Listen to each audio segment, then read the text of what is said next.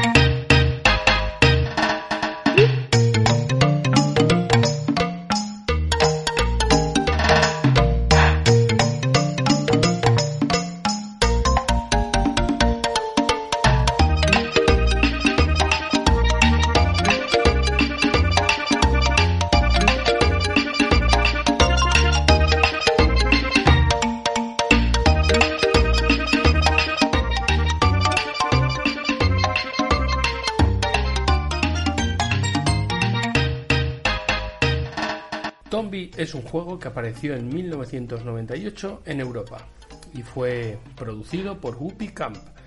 gracias a la mano, entre otros, de Tokuro Fujiwara, más conocido por Ghost and Goblins, por Mega Man o por un juego de SNES muy famoso llamado Sweet Home. Eh, la historia de este juego eh, nos habla de un jovencito con el pelo rosa llamado Tombi que tiene que enfrentarse a unos diablos que han cambiado su mundo y han hechizado a la mayoría de las personas que viven en él y a sus secuaces los cerdos coma que para más añadido pues roban la pulsera de su abuelo. Eh, Tombi es un juego de plataformas con unos gráficos eh, muy bonitos, es un juego en 2D eh, con sprites, los sprites son muy expresivos, son extremadamente coloristas, acompañado de un entorno 3D bastante cuidado que casa pues, muy bien con, el estilo de juego.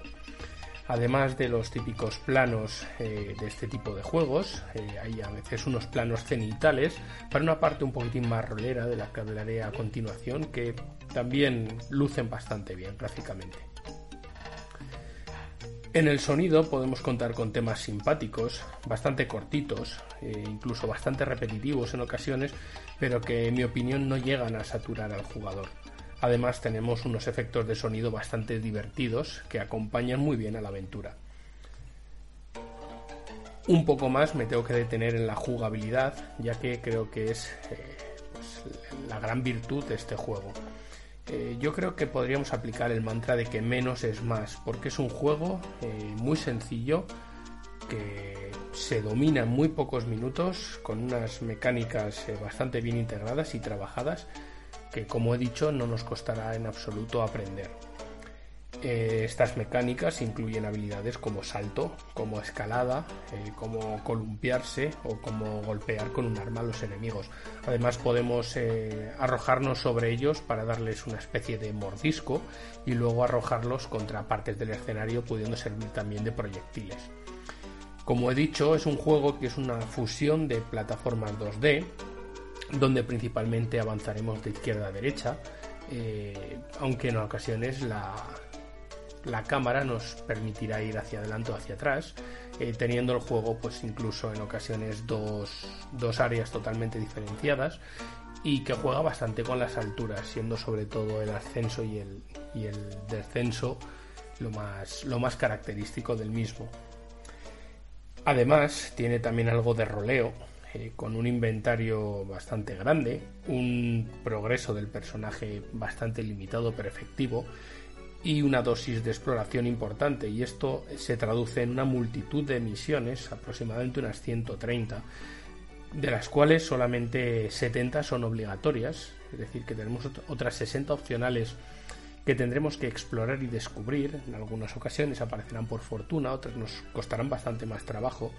y dichas misiones se dirigen muy bien el tempo del juego, ya que nos incitan a explorar y en ocasiones nos pondrán eh, muros infranqueables que no se resolverán hasta que seamos capaces de resolver dicha misión.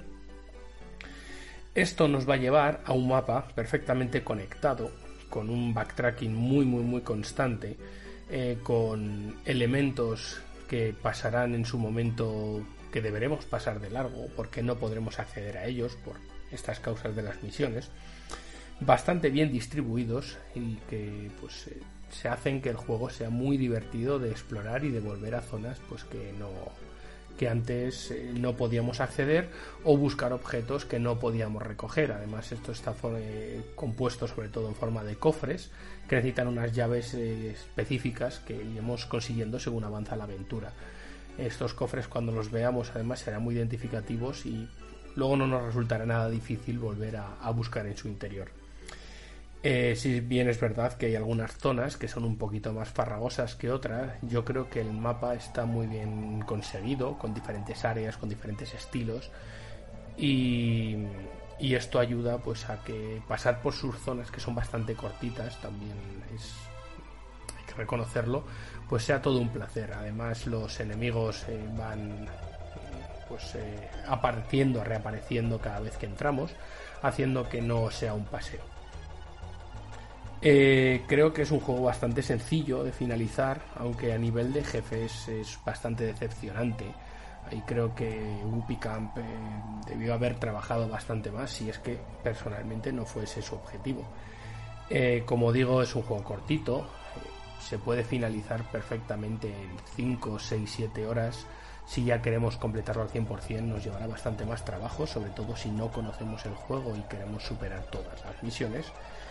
y ya que además hay eventos que incluso se pueden llegar a perder si no los encontramos o no los finalizamos en ciertos momentos de la aventura. Eh, como algo pues eh, posiblemente negativo también mencionar que el juego no acaba de estar pulido del todo, eh, el mapa en ocasiones parece inacabado, en algunas escenas se ven partes del mapa que luego no exploraremos nunca, además hay ciertos huecos en el inventario que son imposibles de rellenar, dando a entender pues que el juego eh, pues buscaba ser más, más ambicioso o estar más completo y por alguna causa que desconozco pues tuvo que salir así al mercado. En Tombi tenemos un juego de plataformas eh, de la vieja escuela que nos recordará pues eso precisamente estamos hablando del creador de Ghost and Goblins o de Mega Man